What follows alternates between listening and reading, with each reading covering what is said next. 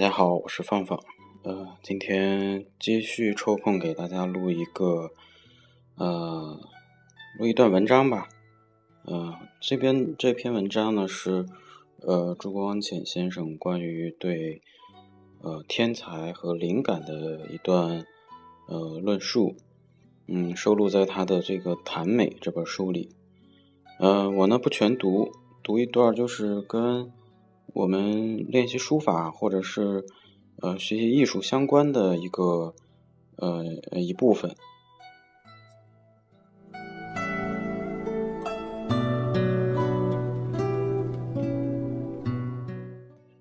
牛顿可以说是科学家中一个天才了。他常常说：“天才只是长久的耐苦。”这话虽然稍嫌过火。却含有很深的真理。只有死功夫固然不尽能发明或创造，但是能发明创造者却大半是下过死功夫来的。哲学中的康德，科学中的牛顿，雕刻图画中的米开朗基罗，音乐中的贝多芬，书法中的王羲之，诗中的杜甫。这些实例已经能够证明人力的重要，又何必多举呢？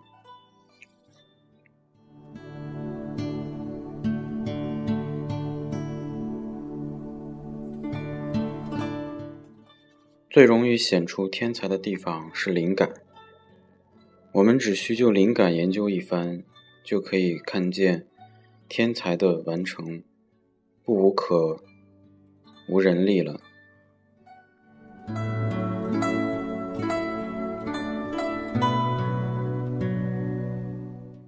杜甫常说：“读书破万卷，下笔如有神。”所谓灵感，就是杜甫所说的神。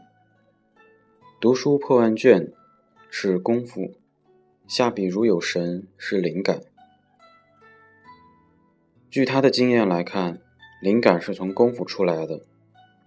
如果我们借心理学的帮助来分析灵感，也可以得到同样的结论。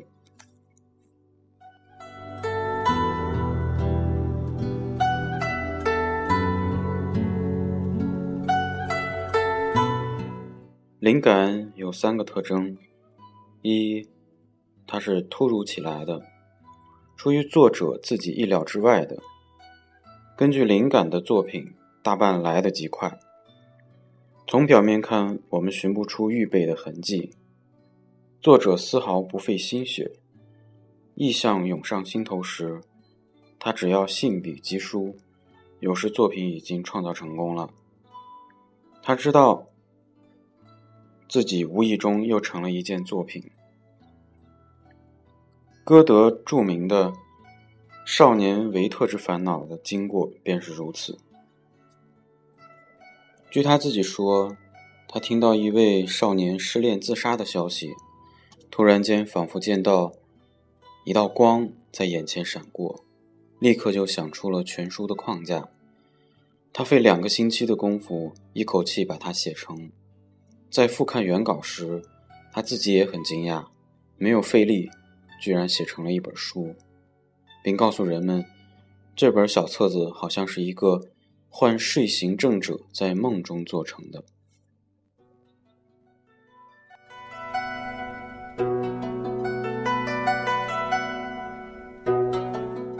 二，它是不由自主的。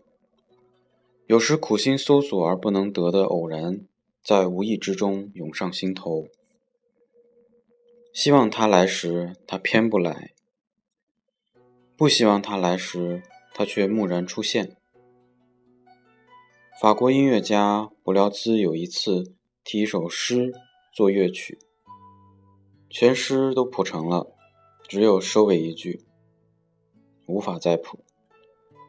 他再三思索，不能想出一段乐调来传达这句诗的情思，终于把它搁起。两年之后，他到罗马去玩，失足落水，爬起来时口里所唱的乐调。恰是两三年前再三思索而不能得的。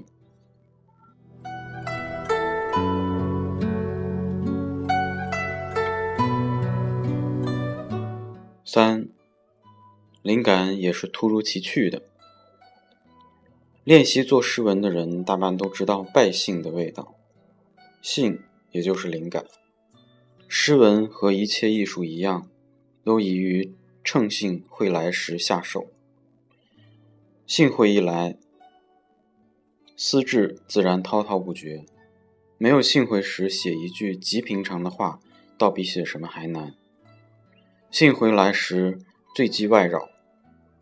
本来温思正在远远而来，外面狗叫一声，或是墨水猛然打倒，便会把思路打断。断了之后，就想尽方法也再也接不上。谢无意问潘大林进来作诗没有？潘大林回答说：“秋来日日是思是诗思。”昨日捉笔得，满城风雨尽重阳之句。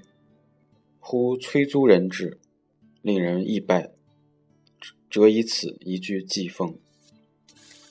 这是败兴最好的例子。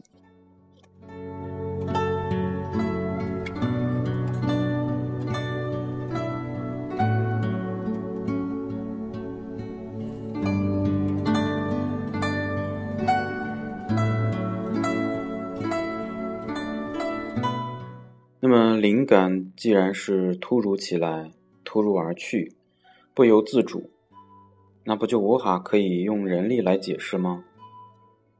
从前人大半以为灵感非人力，以为它是神灵的感动和启示，在灵感之中，仿佛有神灵平复作者的躯体，暗中驱使他的手腕，使其坐享其成。但是从近代心理学发现潜意识活动之后，这种神秘的解释就不能成立了。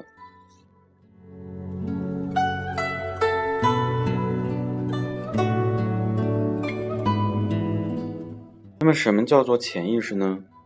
我们的心理活动不尽是自己所能觉到的，自己的意识所不能觉察到的心理活动，就属于潜意识。意识既不能察觉到，我们何以知道它的存在呢？变态心理学中有许多事实可以为凭，比如说催眠，受催眠者可以谈话、做事、写文章、做数学题，但是醒过来后，对于催眠状态中所说的话和所做的事，往往完全不知道。此外，还有许多精神病人出现两重人格。例如，一个人乘火车在半途跌下，把原来的经验完全忘记，换过姓名，在附近镇上做上几个月的买卖。有一天，他突然醒过来，发现身边事物都是不认识的，才自疑何以走到这么一个地方。旁人告诉他说，他在那里开过几个月的店，他绝对不肯相信。心理学家根据许多类似的事实，断定人于意识之外又有潜意识，在潜意识中也可以运用意志、思想。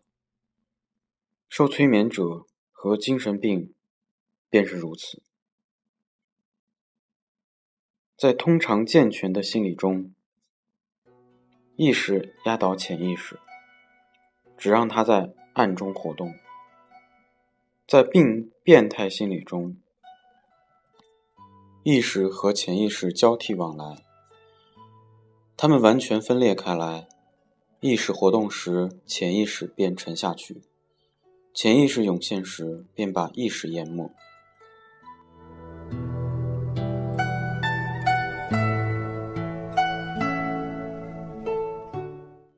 灵感就是在潜意识中酝酿成的。情思猛然涌现于意识，它好比伏兵，在未开火之前，只是鸦雀无声的准备。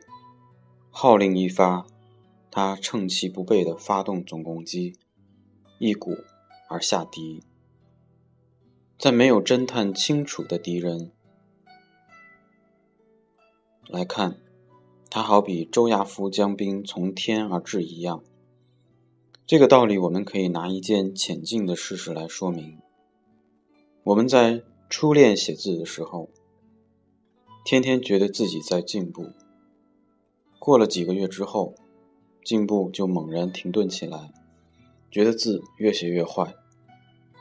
但是再过些时候，自己又猛然觉得进步。进步之后又停顿，停顿之后又进步，如此辗转几次，字才写得好。学别的技艺也是如此。据心理学家的实验，在进步停顿时，你如果索性不练习，把它丢开去做旁的事情，过些时候再起手来写，字仍然比停顿以前较进步。这是什么道理呢？就因为在意识中思索的东西，应该让它在潜意识中酝酿一些时候才会成熟。功夫没有白用的，你自己以为劳而不获，但是你在潜意识中仍然于无形中有收获。所以心理学家有夏天学溜冰，冬天。学溺水的说法，溜冰本来是在前一个冬天练习的。今年夏天，你虽然是在做别的事情，没有想到溜冰，但是溜冰的筋肉技巧，却恰恰在这个不溜冰的时节里，暗自培养而成。一切脑的工作也是如此。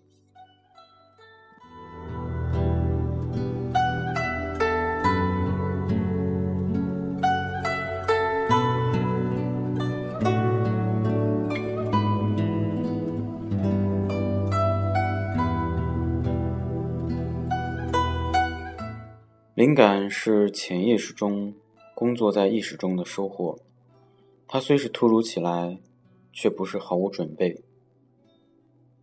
法国有个大数学家说，他关于数学的发明大半是在街头闲逛中无意得来的。但是我们从来没有听过有一个人向来没有在数学上用功夫，猛然在街头闲逛时发明数学上的重要原则。在罗马落水的，如果不是速习音乐的不辽兹，那跳出水时也绝不会随口唱出一曲乐调。他的乐调呢，就是费过两年的潜意识酝酿的。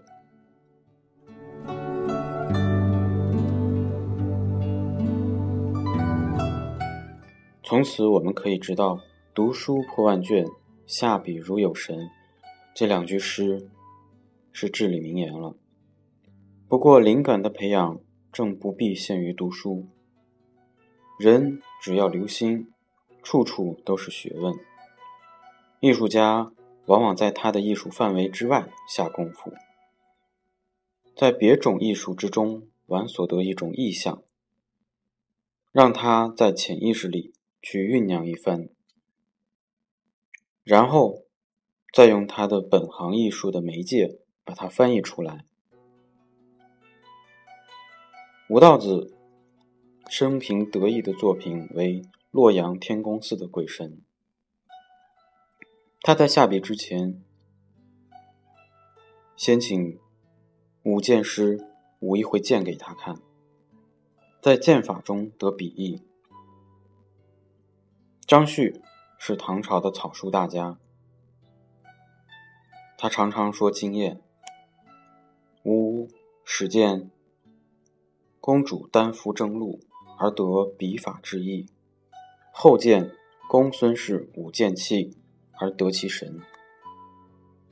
王羲之的书法相传是从看鹅掌拨水得来的。法国大雕刻家罗丹也说：“你问我在什么地方学来的雕刻？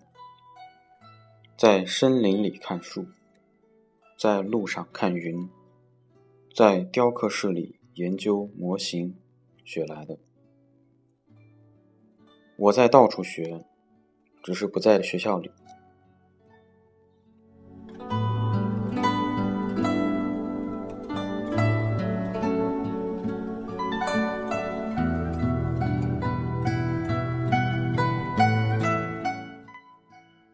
从这些实例来看我们可以知道各门艺术的意象都可触类旁通。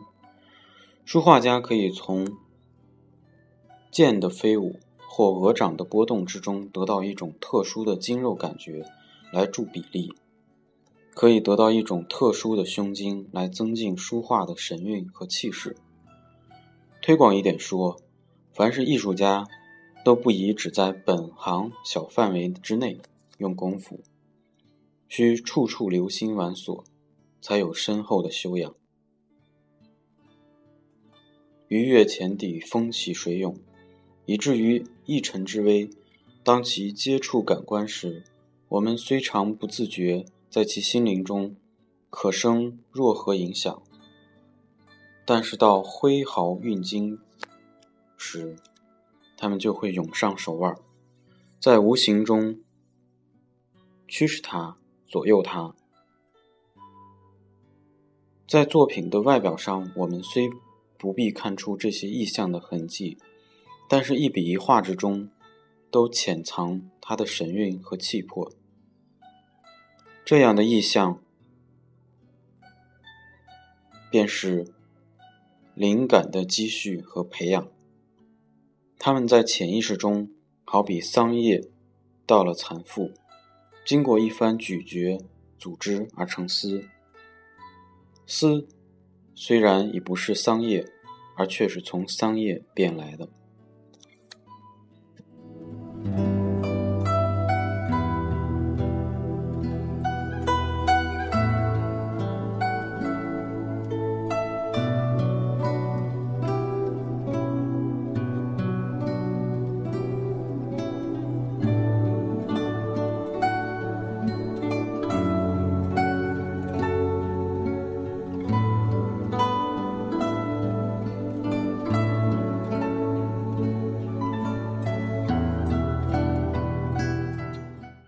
关于这本书的封面还有小介绍，我在我的个人的公共微信已经分享给朋友了，在这里也分享给大家。